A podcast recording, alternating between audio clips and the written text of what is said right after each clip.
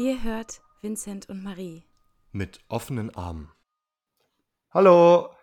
Willkommen zurück. Ja, willkommen zurück. Endlich wieder aufnehmen. Ja, fühlt sich irgendwie lange her an. Fühlt sich richtig lange her an. Zwei Wochen oder so waren es jetzt? Ja, ja. Wahnsinn, wie viel Zeit Cool. vergeht. Wie Ja. viel, also zwei Wochen psychisch kranke Jahre sind ja ein bisschen wie Hundejahre. Das sind zwei Wochen, das sind vier Jahre für normale Menschen. Ja, auf und ab und auf und ab. Man kennt's. Die Ja, wie geht's dir? Lebens. Ach, ja, ne? Also auf so einer Skala von 1 bis 10 würde ich heute sagen 4. Ich bin ähm, die ganze Zeit sehr gestresst und ich habe ganz vergessen, wie anstrengend gestresst sein ist.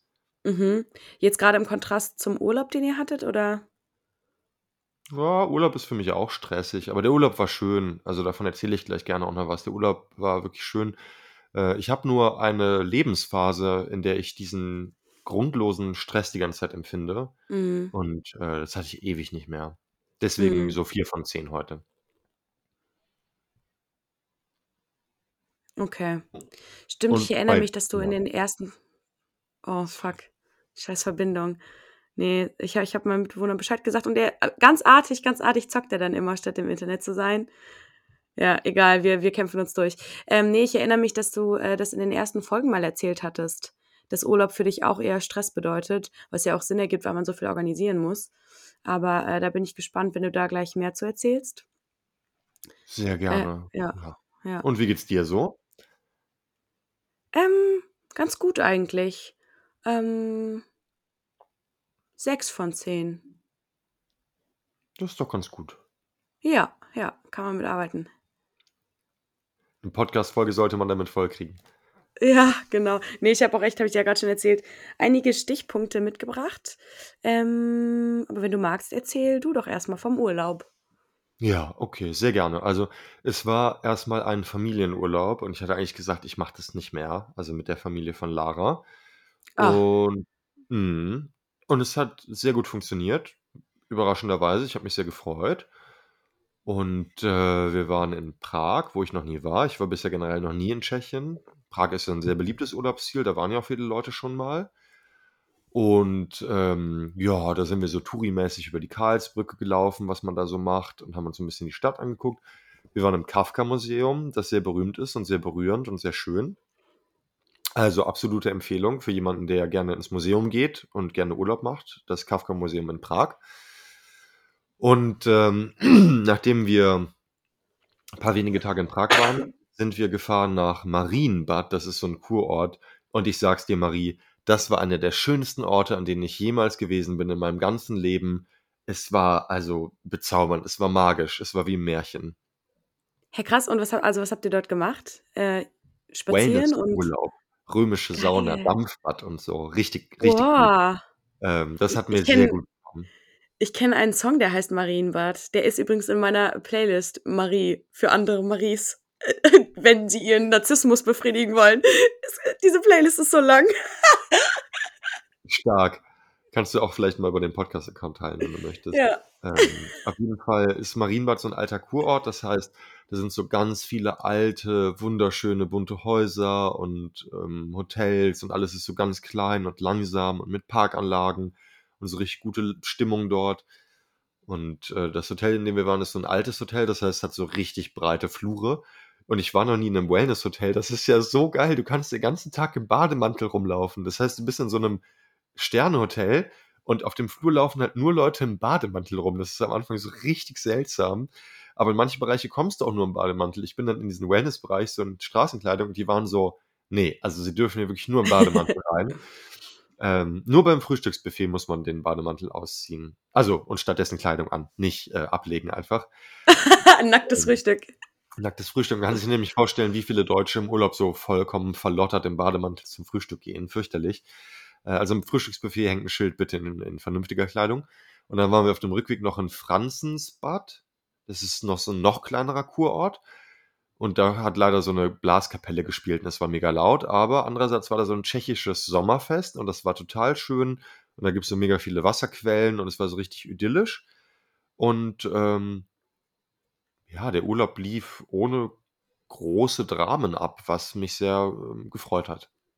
Schön. Also alles daran klingt klingt gut, vor allem so viel Varietät. Ich bin 'n bisschen neidisch. Ich habe auch noch nie Wellnessurlaub gemacht. Ich war auch noch nie in 'nem Wellnesshotel, aber das stelle ich mir wirklich entspannend vor.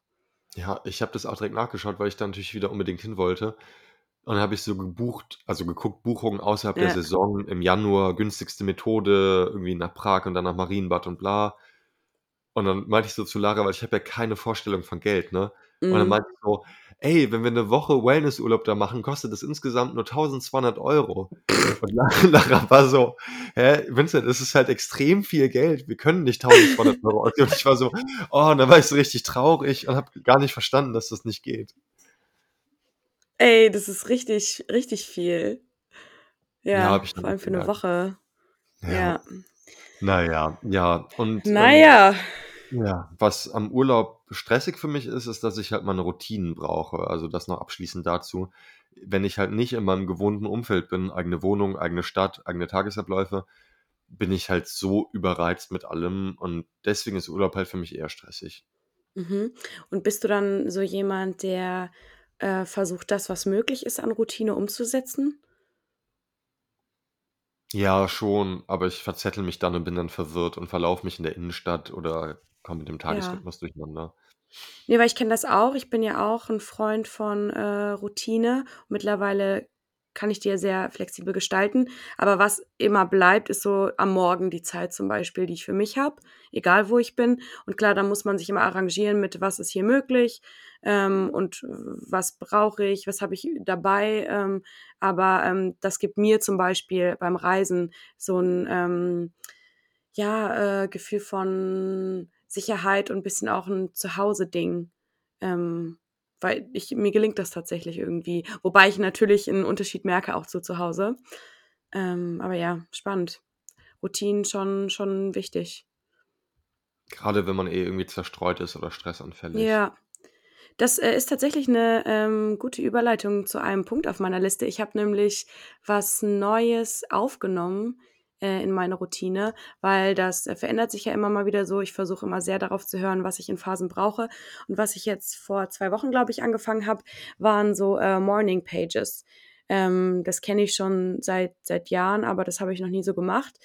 Und, ähm, das ist aber ganz cool. Ich mache das grade so, ähm, nach dem Aufstehen, nach Yoga. Meistens habe ich auch vorher schon meinen Kaffee getrunken und gelesen und natürlich 'ne Zigarette geraucht. Ähm, setze ich mich dann an meinen PC und, äh, stelle mir 'n Timer auf 10 Minuten und schreibe einfach drauf los. Und das, ähm, ersetzt für mich so 'n bisschen Meditation oder kann das ersetzen, weil's darum geht, einfach mal die Gedanken frei kreisen zu lassen und so 'n bisschen zu gucken, was was ist denn grade, bevor ich mich den ganzen stressigen Dingen, ähm, ausgesetzt habe, also wie Mail Mails checken, Nachrichten lesen, bla bla bla. Und, ähm, das hat am Anfang echt gut geklappt und ich habe gemerkt, das macht mir Freude, vor allem als Mensch, der gerne, ähm, auch viel schreiben will. Ähm, und jetzt vor 'n paar Tagen habe ich angefangen, mir bestimmte Themen rauszusuchen und darüber zu sinnieren. Und, äh, ja, das sind nur 10 Minuten, aber es fühlt sich irgendwie, ähm, nach gut verbrachter Zeit am Morgen an. Also, kann ich sehr empfehlen, ähm, für unsere Zuhörenden. Ja, also, ich sage mal so, assoziatives Schreiben ist eh unfassbar gut. Also, es ist man merkt halt sehr schnell, dass einem das seelisch voll gut tut und ist halt auch voll produktiv. Also, das Schöne ist ja, dass man nicht so 'n Ziel hat: „Ich muss jetzt den und den Gedanken entwickeln“, sondern es kommt halt hoch, was hochkommt. Und ich meine, 10 Minuten schreiben ist halt echt nicht ohne. Also, das muss man schon auch mal überhaupt durchziehen, ne, 10 Minuten am Stück zu schreiben. Das klingt jetzt nicht nach so viel Zeit, Mhm. aber, ähm, ich habe das 'ne Zeit lang mit 20 Minuten gemacht am Abend und, ähm, das ist schon einiges an Zeit. Aber ich habe auch in der in der Phase gemerkt, dass mir das zum Beispiel sehr, sehr gut getan hat. Mhm. Ja, das stimmt. Äh, was wollte ich jetzt noch sagen? Äh, hä? Irgendwie Vincent, mein Gehirn ist zurzeit so 'n Loch, aber so kurzzeitgedächtnismäßig. Ist bei euch auch so heiß in Berlin? Ja, das, äh das ist so witzig. Das führt direkt zu einem weiteren Punkt auf meiner Liste. Darüber wollte ich unbedingt mit dir sprechen. So, letzte Woche war es, glaube ich, zum 1. Mal richtig warm. Und, ähm, wir hatten ja schon mal drüber gesprochen, dass wir beide als Nebenwirkung von unseren trizyklischen Antidepressiva, äh, diese erhöhte Körpertemperatur haben, ne, und damit einhergehend das Schwitzen. Alter, ich bin gestorben. Und jetzt noch mal. Man hört's. Danke, Ich dass weiß du nicht, wa immer so vorführst. Ja, ich weiß nicht, was ich machen soll. Mir ist das so unangenehm. Äh, ich schwitze wirklich. Äh, also, ich habe das ja letztes Jahr schon gemerkt im Sommer und, ähm, ich merke, dass ich eh dünner angezogen bin als die Menschen um mich herum, aber das belastet mich hart. Wie wie ist das für dich? Also, bei dem Wendler-Vakzin war's richtig krank, weil ich ja auch fast alle Wege mit'm Fahrrad so zurücklege und da lief mir der Schweiß wirklich wie die Suppe von der Stirn. Es war absurd. Es ist Also wirklich absurd, oder? dieses in Bächen rann es wirklich von meinem Leib. Das war sehr unangenehm, vor allem, weil ich zum Teil an Schulen arbeiten musste und dann stehst du da so vor so pubertären Mittelstufenschülern und bist halt voll am Schwitzen so. Das ist halt blöd. Ähm, was dagegen hilft, ist, äh, Baldrian-Tee. Es gibt das wohl auch als Extrakt in der Apotheke, aber das ist sehr teuer und der Tee ist genauso effektiv. Also, ähm, medizinischer Baldrian-Tee hilft gegen Witzig. Ich habe jahrelang, ähm, Baldrian, ähm, zum Einschlafen genommen, weil's ja auch beruhigend äh, beruhigende Wirkung hat. Okay, und ich habe vorhin nämlich mal gegoogelt, irgendwas mit Salbei wohl auch noch. Ach, Salbei, nicht Baldrian. Ja, ich bin auch total zerstreut. Ah, Ja. okay. Ja. dasselbe, dieses Gemüs, Kräuter. Ja, ja, muss ich mal probieren. Ne, weil ich natürlich jetzt auch also, ich bin ja so froh, dass das die einzige Nebenwirkung ist und ich denke, ich werde es überleben. Ich muss halt einfach also, vor allem also, ich muss mich halt einfach damit arrangieren, weil das Medikament ja ansonsten so gut funktioniert, dass ich, ähm, das nicht, ähm, tauschen möchte. Aber dann, äh, im Zuge dessen habe ich dann auch mal kurz drüber nachgedacht: „Okay, wäre jetzt vielleicht mal nach einem Jahr na, ist noch nicht ganz 'n Jahr, aber irgendwann auch der Punkt, mal auszuprobieren, ob's irgendwie ohne geht.“ Aber eigentlich traue ich mich traue ich mich das noch nicht. Also, es ist irgendwie, ja, schwierig.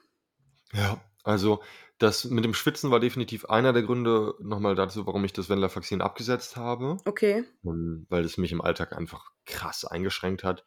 Und, ähm, ich habe halt bis zu meinem 27. Lebensjahr auch ohne Antidepressiva gelebt. Das heißt, i ich weiß immer, es geht zur Not auch ohne. Ich bin jetzt nicht so hundertprozentig drauf angewiesen. Ähm, deswegen habe ich's abgesetzt und das Bupropion hat fast keine Nebenwirkungen, ähm, außer halt, dass man halt vielleicht gestresst ist. Also, mir fällt grade auch noch mal auf, dass mein Stress vielleicht daher rührt, dass ich die Mhm. Dosis, er erhöht habe und das dauert eigentlich immer so 2 Wochen, bis man sich eingependelt hat. Und es ist halt jetzt erst eine Woche. Das heißt, das also, das wird jeder Mhm. kennen, der Antidepressiva nimmt. In den ersten 2 Wochen, egal welcher Veränderung, also, weniger oder mehr oder neues Medikament, kannst du ja für nix garantieren.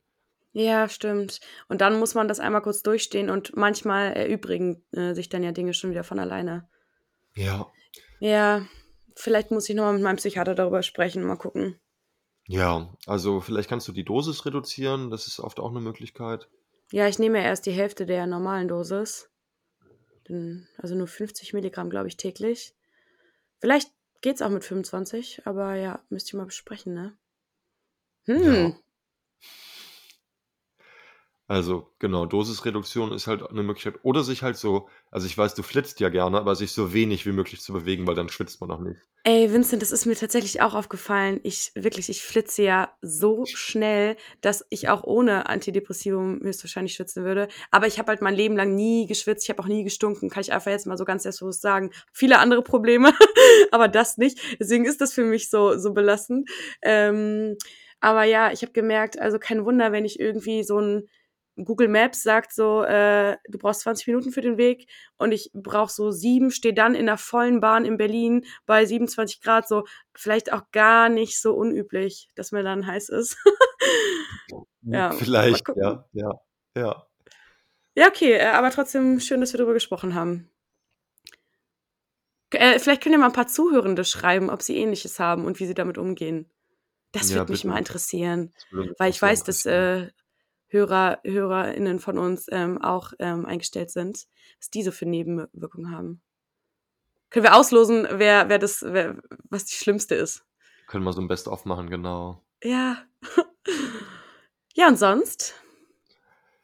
Ja, ach, es ist irgendwie ich habe ich habe also, ich sage das ja immer wieder, aber ich habe so 'ne nervige Phase. Also, es ist irgendwie, ähm ich war jetzt lange demotiviert und habe mich so komplett überfordert und leer gefühlt und habe das Gefühl gehabt, ich bin nicht imstande, meine Aufgaben zu bewältigen und bla, was sehr nervig war. Und jetzt bin ich halt die ganze Zeit gestresst. Also, wie ich eben schon sagte, ich werde halt morgens wach und bin gestresst. Also, weißt du, so richtig mit Mhm. Bauchschmerzen vor Stress. Mhm. Und ich nehme dann immer vor, halt so ruhiger oder vernünftiger zu handeln. Aber wenn du eh schon gestresst bist, dann handelst du auch Bescheid. Ich meine, ich kann es ja jetzt auch hier zugeben, wir sind ja, wir sind ja hier offen und ehrlich mit offenen Armen. Eben, ich, ich, ich hatte noch zehn Minuten Zeit, unsere Aufnahme vorzubereiten. Mit, ähm, also für den Podcast, äh, das technisch vorzubereiten und so weiter und so fort. Ich habe halt erstmal eine Runde Online-Schach gespielt. Völlig absurd. Lieg halt hier auf dem Sofa wie so ein Schmock bei 35 Grad Raumtemperatur und spiele halt extrem gestresst eine Runde online auf dem Handy, spiele halt super schlecht und musste halt dann um 11.59 Uhr, eine Minute vor Aufnahmebeginn, halt aufgeben, weil es halt keinen Sinn ergibt, Online-Schach zu spielen. Und habe dann halt gut mit einer Minute Verspätung sind wir, glaube ich, gestartet. Ich denke, du wirst es mir nachsehen. Ähm, aber das ist halt, ich habe ja eh Probleme mit der Impulskontrolle. Ne? Und das heißt, wenn ich eh schon gestresst bin, mache ich das so Mhm. ganz oft, dass ich so irgendwas Dummes oder Hektisches mache. Ja. Äh, aber es ist ja eigentlich auch, wie du so schön immer sagst, ähm, macht dein Körper, dein Geist ja für dich, ne? Weil, also um dir eben Abhilfe zu verschaffen von dem, von der stressigen Aufgabe, die ansteht oder dem Stress allgemein. Aber Vincent, dann würde ich echt eher sagen, sei nachsichtig mit dir, vor allem noch diese Woche, weil das klingt wirklich so, ähm, als könnte das ein bisschen an der Einstellung liegen, oder? Also. Ja, ich habe es komplett vergessen, tatsächlich. Ich bin gar nicht auf Ja. die Idee gekommen. Ja, aber dann ist doch gut, dass wir jetzt drüber sprechen, weil dann kannst du jetzt diese Woche vielleicht noch mal ein bisschen, ähm, ja, dir das nachsehen. Weil ich Ja. kann's. Ja. Ich verschiebe ich verschiebe das nicht Notwendige auf nächste Woche. Ja, wenn das geht. Ja. Aber wie gehst du denn mit Stress um? Was machst du, wenn du sehr gestresst bist? Oh, heulen. Bin tatsächlich, äh, das ist immer so witzig, so, kennst du so in Lebensläufen, in Bewerbungen und so, wenn so Leute so sagen, sie sind belastbar, sa sage ich auch manchmal, ich bin das Gegenteil von belastbar. Ich kann gar nicht mit Stress umgehen. Ähm, ich bin zum Glück, also, ja, ich weiß auch nicht. Was ich dann mache, ist halt äh, ganz hektisch werden und ähm, ganz schnell alles machen. Und dann bin ich, ähm, ja, dann bin ich irgendwie durch und dann fällt es von mir ab. Also, äh, ich versuche dann diese hektische Energie ins Tun umzuwandeln, aber ähm, vor allem dann, wenn du zum Beispiel keine Kontrolle hast über eine bestimmte Situation, dann heule ich zum Beispiel. Also ähm, ich habe jetzt gerade vergleichsweise ja eine eher weniger ähm, stressige Phase im Vergleich zu den vielen Jahren davor. Und da habe ich viel mehr geheult. Also aber einfach so auch, um dann Druck abzulassen. Und das hat für mich immer ganz gut funktioniert, muss ich sagen. Ich bin ja froh, dass ich so nah am Wasser gebaut bin. Ja. Oder halt eben auch ne, die klassischen Dinge wie Bewegung oder dann mal so komplett alles wegtun, was mit irgendwas zu tun hat. Und Kochen zum Beispiel hilft mir total beim Runterkommen. Ich liebe Kochen, ich liebe Dinge. Alles sowas dann eben, Stress findet ja meistens im Kopf statt und alles fühlt sich so viel zu viel und ganz chaotisch und durcheinander an. Man hat keinen Überblick. Und dann was mit den Händen zu machen, ähm, ist dann super äh, effektiv. Und ähm, ich glaube, wir hatten auch schon mal im Zuge dessen drüber gesprochen, die beiden Gehirnheften zu aktivieren. Da gibt es dann Übungen zu, kann man mal googeln. Ähm, solche Sachen, ja. Ja. Ja, da fällt mir auch an, dass ich eigentlich, ich habe ja meine kleinen Übungen, die mich durch den Alltag bringen. Ich habe ja diese Vagusnervübungen, meine kleine Reptilienübungen, weil wir diesen Nerv von den Reptilien noch haben. Und ähm, das hilft halt voll gegen Stress. Also dann aktivierst du diesen Nerv und dann atmest du direkt viel tiefer. Das könnte ich halt auch machen. Ja, Also bei mir ist es halt so eine Trias. Also zum einen halt dieser Stress, aber zum anderen habe ich halt auch keinen Bock, irgendwas zu machen. Also es fällt mir mega schwer, das in was Produktives Mhm. umzusetzen. Ähm, und dazu halt dann noch als drittes so eine extreme Zerstreutheit, Verpeiltheit, Vergesslichkeit. Mhm. Du, aber das klingt gerade auch, ähm, dieser Zustand wirklich nicht so nach dir, wie du sonst bist, wenn du vernünftig eingestellt bist. Also jetzt wirklich, wir kennen dich ja jetzt alle auch ein bisschen und du bist auch manchmal gestresst und manchmal zerstreut, aber so diese Kombination aus allen drei Dingen klingt jetzt wirklich so, ähm, als läge das nicht an dir. Das wäre beruhigend, ja. Genau, also das, man sagt ja auch in der, in der Psychologie, ich ähm, Sinnton, also zu mir gehörig, und ich Diston, also nicht zu mir gehörig. Mhm. Und das ist halt ich Diston, also das ist ein Zustand, den ich nicht so kenne. Ey, Vincent, ich weiß nicht, heute ist wie verhext. Das, was du gerade sagst, ähm, ist schon wieder eine Überleitung zu einer Sache, die ich mitgebracht habe. Ich habe nämlich was vorbereitet, ähm, weil mir das durch Zufall eingefallen ist für die kommenden Podcast-Folgen. Ich habe nämlich, ich liebe Fragen. Äh, ich frage Spiele, äh, alles, alles, womit man sich selber und andere Menschen besser kennenlernen kann. Und ich habe ähm, ein Buch gefunden, ähm, wo gute Fragen drin sind und dann noch recherchiert und ich habe jetzt für jede Folge was mitgebracht. Cool. Äh, genau. Und äh, die eine Frage, die ich für heute mitgebracht habe, die ähm, spielt genau darauf an. Äh, aber ich würde die eigentlich gerne ans Ende der Folge setzen ähm, und kurz noch was von meiner Liste ähm, vorher erzählen, aber dass wir das nicht vergessen. Ja, sehr gerne, spannend. Aber ich bin heute wirklich nur dein kleiner ja. Stichwortgeber, deine Soufflöse. Aber jetzt die ganze Zeit irgendwie so, als wüsstest du so, welche, welche Stichpunkte ich in meinem Kopf habe. Äh, ja, cool. Nee, weil ich dachte nämlich auch, mh, hm, das sind irgendwie so tolle Fragen, dass bestimmt äh, jede zuhörende Person irgendwie sich die auch selber dann beantworten kann. Irgendwie ist das, wer Bock drauf hat. Aber was ich noch zu meiner Woche sagen wollte, also zum, ähm, zum Thema Therapie-Learning, äh, war, ähm, ich habe die letzten zwei Wochen Genügsamkeit versucht zu praktizieren. Also ich habe einfach festgestellt, dass das so ein bisschen eine Qualität ist, die mir in den letzten Wochen gefehlt hat. Dass ich sehr viel daran gedacht habe, was ich gerade nicht habe. Und ähm, aber ja, trainieren muss, äh, mich darauf zu fokussieren, was aber währenddessen meine Wünsche noch nicht komplett in Erfüllung gegangen sind, was ich währenddessen schon habe. Und äh, mir geht es jetzt wirklich von Woche zu Woche besser oder ich bin zumindest wieder stabil und auch immer wieder zufrieden, weil ich ähm, das wirklich äh, aktiv tue. Und ähm, wenn das so ein bisschen gefruchtet hat, ist es auch leichter, dann noch mehr davon zu finden. Ähm, ich habe auch viel darüber geschrieben, hat mir auch geholfen, Zugang dazu zu finden. Äh, ja, das habe ich gelernt. Also, ähm, du hast jetzt gesagt, das Schreiben hat dir geholfen, quasi von der Unzufriedenheit in die Genügsamkeit zu kommen. Hat dir da noch anderes geholfen oder wie genau hat das Schreiben dir geholfen?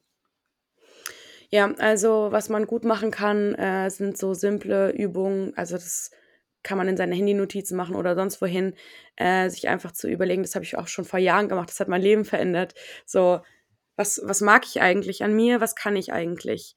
Ähm, ich habe mir damals auch aufgeschrieben, wenn Menschen irgendwas Schönes über mich gesagt haben, weil ich das halt schwarz auf weiß lesen musste, weil ich dann darauf zurückgreifen kann, auf diese Qualitäten, dann ähm, darüber zu schreiben oder darüber nachzudenken, ähm, was ähm, ist eigentlich alles schön in meinem Alltag und ähm, was mache ich denn gerne, während andere Dinge vielleicht auch schwierig sind.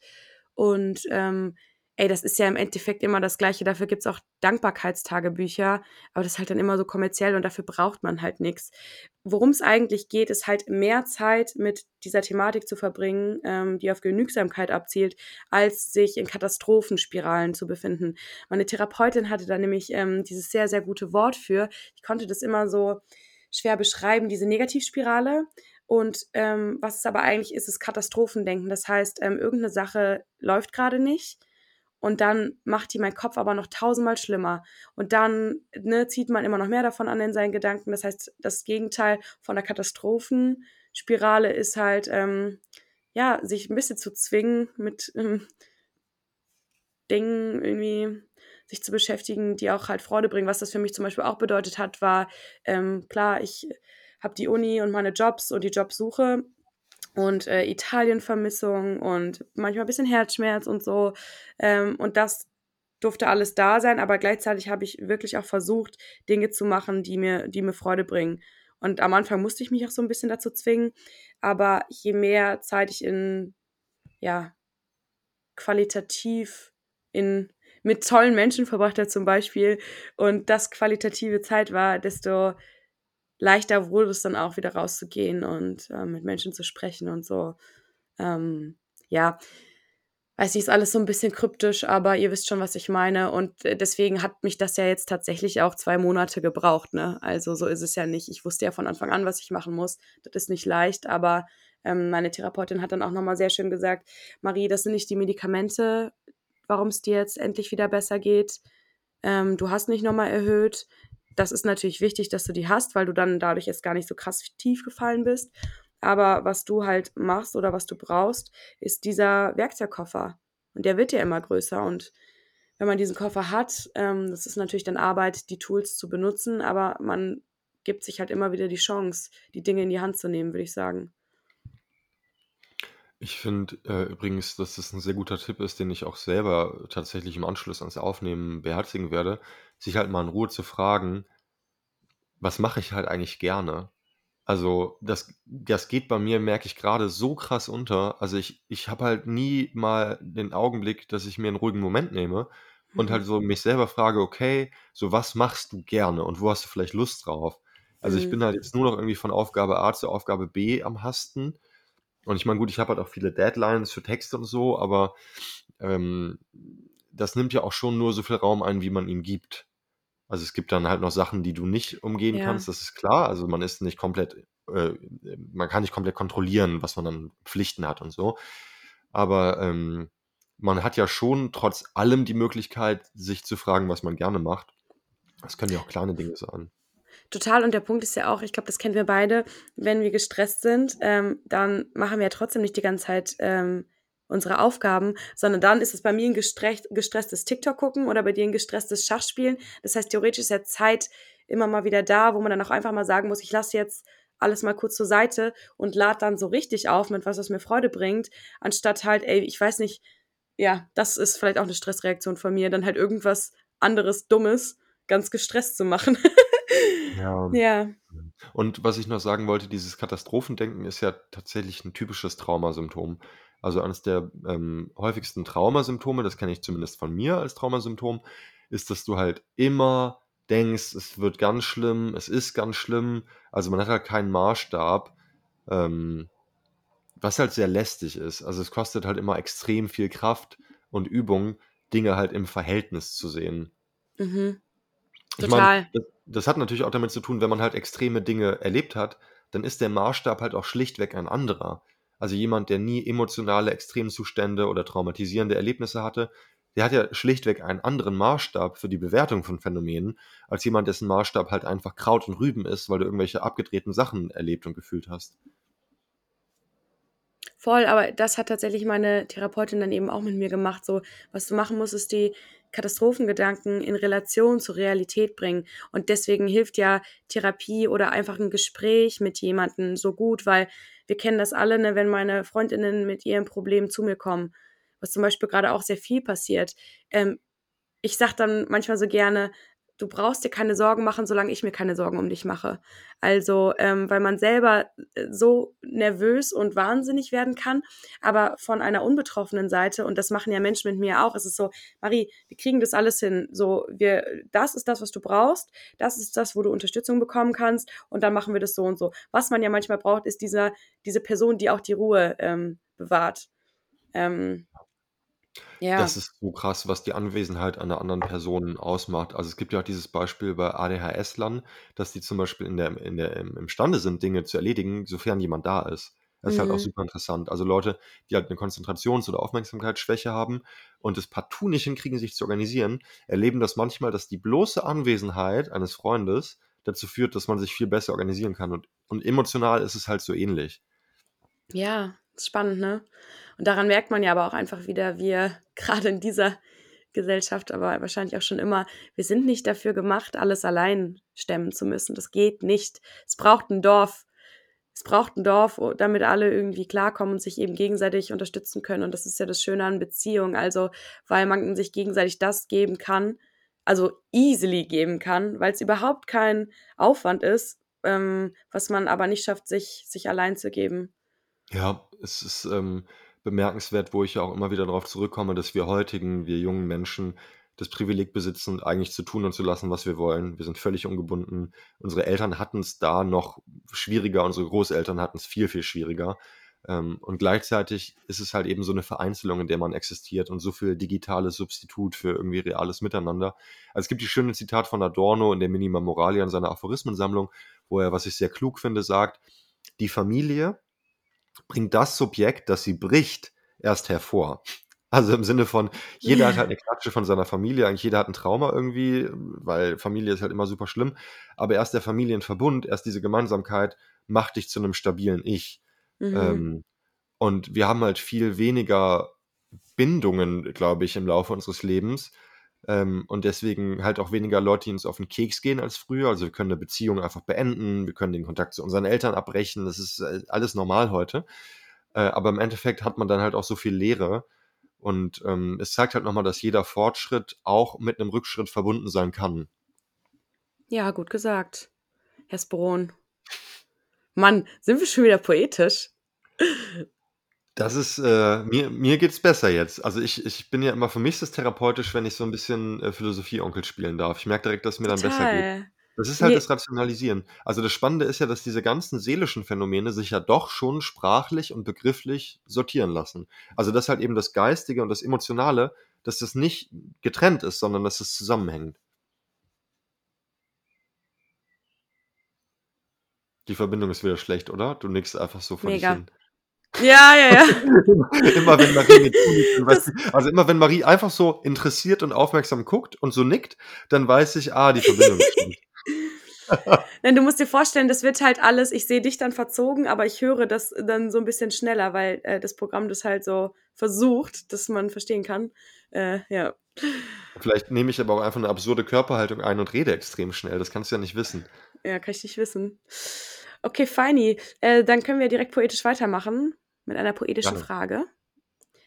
Ähm, und zwar dachte ich äh, für heute, äh, fand ich schön, when do you think you felt most like yourself in your life? Also, ähm, was denkst du, in welchen Momenten fühlst du dich ähm, am meisten dir selber nahe oder wie du selbst, das hattest du ja vorhin auch angesprochen, dass jetzt dieser aktuelle Zustand von dir ähm, eher weiter weg davon ist.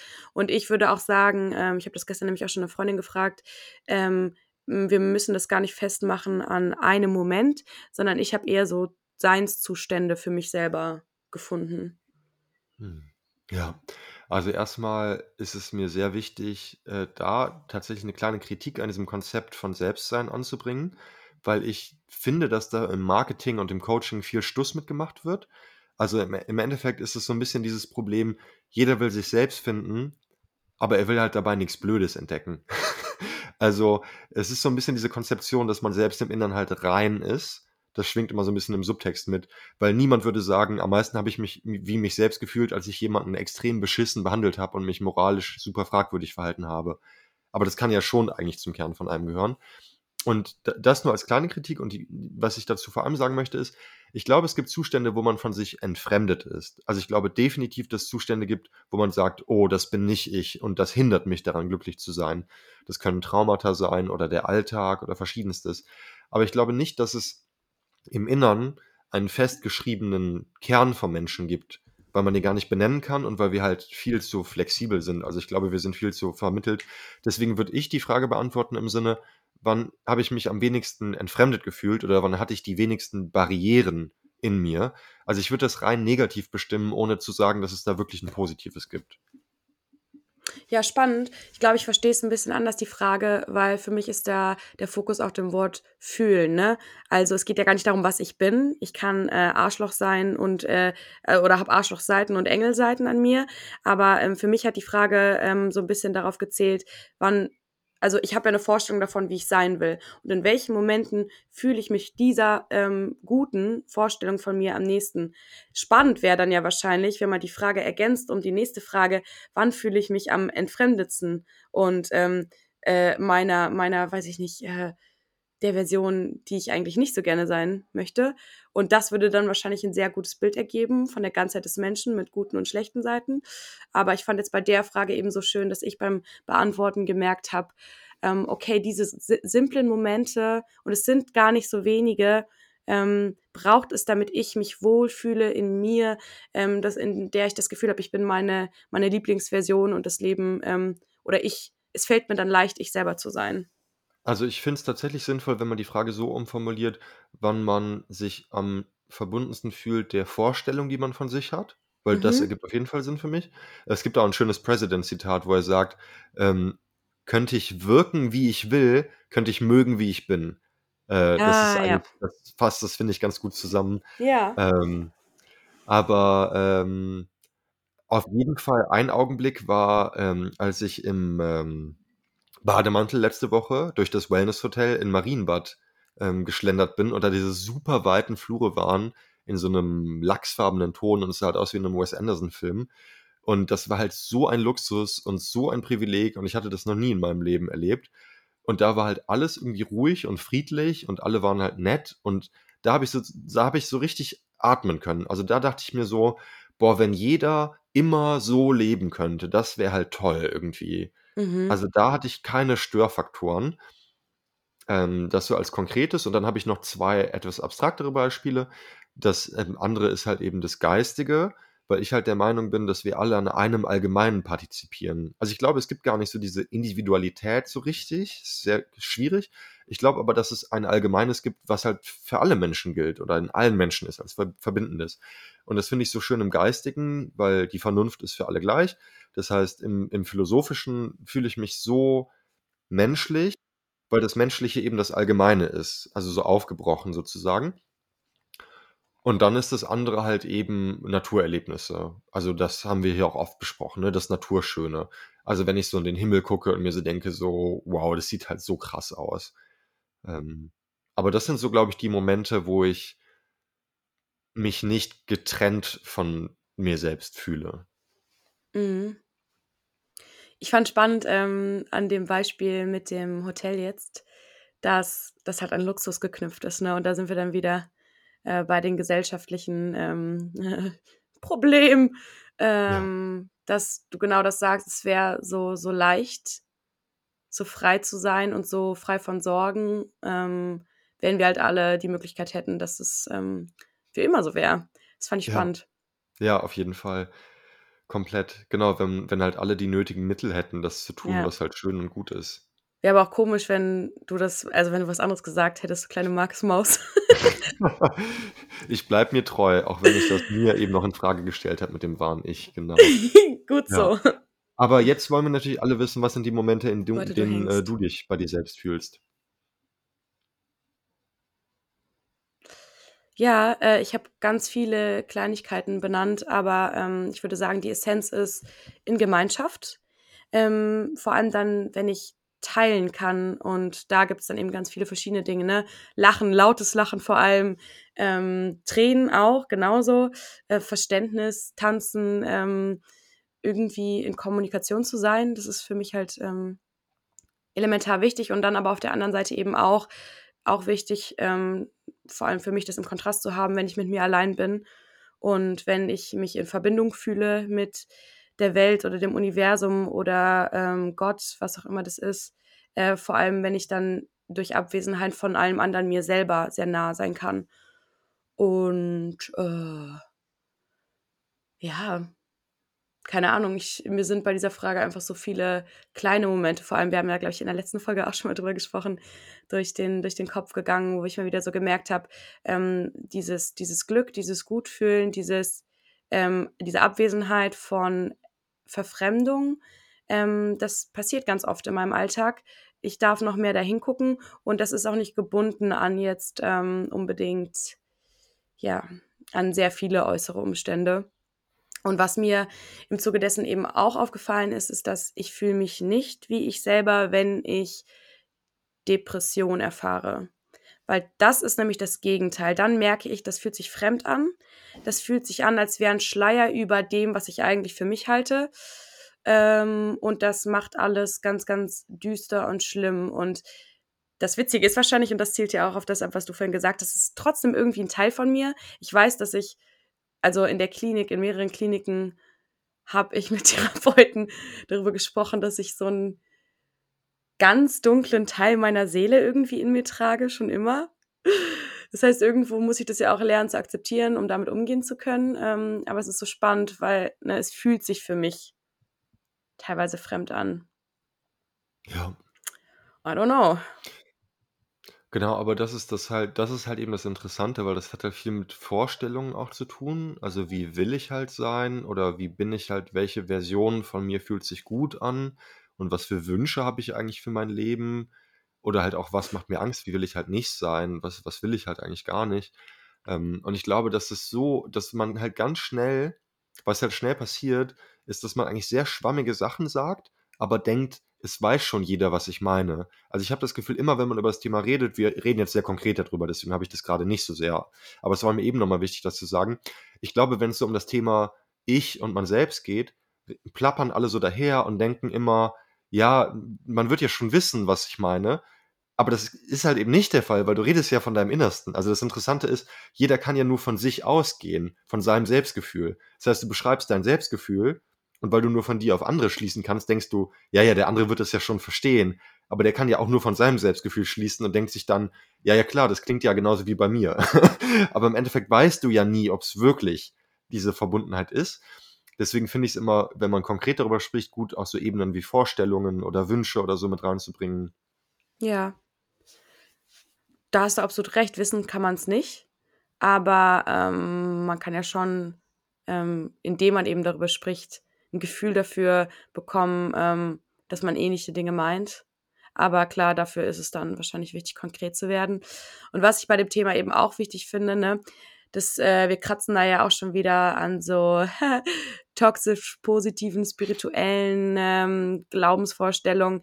Das Ding bei sowas ist eben, sich nicht von sich selber abzutrennen ne? und äh, zu verflüchtigen in dieses Ich bin nur gut, ich bin nur gut. Und ähm, es ist so wichtig für mich gewesen, e-, eben alle Seiten irgendwie erstmal zu akzeptieren, im besten Fall irgendwie ja, anzunehmen, zu inkludieren in meine Person und mich eben nicht zu verurteilen dafür, dass ich auch genauso viele Schattenseiten in mir habe, wie, keine Ahnung, äh, lustige, lustige, spaßmachende Seiten. Ähm, ich glaube, das ist tatsächlich auch ähm, die Gefahr daran wenn ja, man so man über das Ich spricht und die Lieblingsversion. Man trägt zwei Wesen in seiner Brust, einen Werwolf und einen Zirkusclown. Von wem ist das? Von mir, keine Ahnung. Also. Geil! Es hätte jetzt aber auch äh, entweder ein ganz, ganz alter Philosoph sein können oder ein President-Zitat. Ja, ja. Hey geil, ähm, das können wir ähm. doch, äh, das können wir doch posten. Lari hat uns ja so, also die hat uns ja zu Recht darauf hingewiesen, wir machen ja gar kein Content mehr. Wir, wir brauchen hier, wo sind die Gro Großvaterzitate? Und generell Kalendersprüche, genau. Wir produzieren wieder ein paar mehr Kalendersprüche. Wenn wir eins können, dann das. Äh, ja. Und was ich noch, zwei Sachen wollte ich noch sagen. Äh, zum einen ist es nämlich sehr spannend. Äh, Platon hat in der Antike gesagt, wenn man was Unmoralisches oder was Falsches tut, ist es notwendig, äh, nur das Resultat aus zu wenig Wissen. Also in der Antike dachte man wirklich noch, die Menschen müssen nur gebildet genug sein und dann verhalten die sich alle richtig. Stimmt ja einfach nicht. Also spätestens nee. die Psychoanalyse hat es gezeigt und das letzte Jahrhundert. Ähm, aber ich würde das ein bisschen modifizieren und zwar nur wenn man ausreichend für sich selbst sorgt, kann man ähm, bewusst handeln und Verantwortung für sein eigenes Handeln übernehmen um halt dann möglichst wenig Scheiße zu bauen.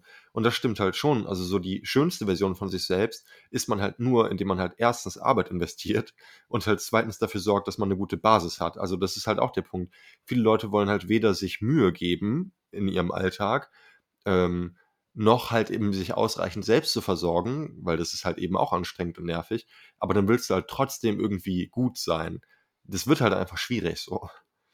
Ja, ich finde, das ist ein ziemlich schönes Schlusswort, weil das ja auch nochmal bestätigt, warum wir äh, immer und immer wieder Selbstfürsorge oder generell Fürsorge ähm, predigen, weil es eben so elementar wichtig ist und die Grundvoraussetzung für ähm, ein bestmögliches Leben mit sich und in Gemeinschaft. Ähm, Finde ich richtig, richtig gut, dass du das nochmal sagst, ähm, weil man das wahrscheinlich äh, weil man sich da immer wieder äh, dran erinnern muss und sich auch immer wieder die Erlaubnis geben muss. Ja, auf jeden ja. Fall. Und das tatsächliche Schlusswort, äh, der zweite Punkt, den ich sagen wollte, war, ähm, ich fand das sehr schön mit dem Lachen, was du gesagt hast. So richtig lautes Lachen, das ist eigentlich toll. Ich habe das auch gerne. Ich habe in letzter Zeit so ein hysterisches Lachen entwickelt. Das kommt von woher auch immer. So ein hohes Lachen. Das ist so ein bisschen irre. Lara macht das auch Angst. Ich, ähm, ja, auf jeden Fall habe ich ansonsten aber so ein dunkles, brummiges Lachen, so ein richtiges Vaterlachen, wie so ein Bär, der im Wald liegt und gute Laune hat. ähm, und ähm, und ähm, ich dachte nochmal, eigentlich alles, wo man man selbst ist, sind Zustände, wo man am Allgemeinen partizipiert. am Allgemeinen der Naturschönheit, am Allgemeinen der Philosophie, des Geistigen, der Poesie, am Allgemeinen des Miteinanders, durch Lachen und Gespräche. Also im Endeffekt ist es doch interessant, dass du nur da du bist, wo du nicht auf dich fixiert bist, wo du nicht isoliert bist. Ja. Witzig. Ja, das ist ein tolles Schlusswort. Hä, hey, total, das ist ja voll der Plot-Twist, aber es ergibt so viel Sinn. Ja, der Podcast mit Plot-Twist, mit offenen Armen und offenen Fragen und offenen Mündern. Ja, ich gerade. ich wusste nicht, ob die Verbindung gut. hängt oder ob du einfach äh, überwältigt bist. Nee, überwältigt. Äh, ich bin auch, äh, mein äh, Herz fühlt sich ein bisschen wärmer an äh, nach dieser Folge als vorher. Äh, und das finde ich doch sehr schön. Und ich hoffe, dass es den Zuhörenden ähm, vielleicht auch, auch so geht. Ich bin froh, dass wir Mir wieder am Start sind. Vincenzo. Ja, ich bin froh, dass wir wieder aufgenommen haben. Mir geht es viel besser als zu Beginn der Folge. Mir hat es richtig gut getan, mit dir zu reden, äh, zu lachen. Hat mich richtig zurückgeholt in, in, ins, ja. ins, Jetzt, wie die Esoteriker sagen würden. Äh, ich hoffe, euch lieben, lieben Zuhörenden hat es auch gut getan, uns zuzuhören. Ähm, ja. Ja, freut euch auf die nächsten ähm, Fragen. die werden wir auseinandernehmen und diskutieren. Schreibt und uns äh, eure Nebenwirkungen und falls ihr Antworten auf die Fragen habt. Ja, genau, wir machen noch einen Post zur, äh, zu den Fragen und zu Nebenwirkungen und wir versuchen auf jeden Fall wieder ein paar Kalendersprüche zu produzieren. Das ist wichtig. Toll. Toll. Super. Mit offenen dann, Armen. Entlässt euch in die Woche. Genau, habt eine gute Woche. Wir sprechen uns nächsten, nächste Woche in alter Frische. Auf Wiedersehen. Tschüss. Tschüss. Abschließend möchten wir uns bedanken bei Lara Valentina für das Foto, bei Simon Slommer für den Jingle und bei euch fürs Zuhören. Bis zur nächsten Folge.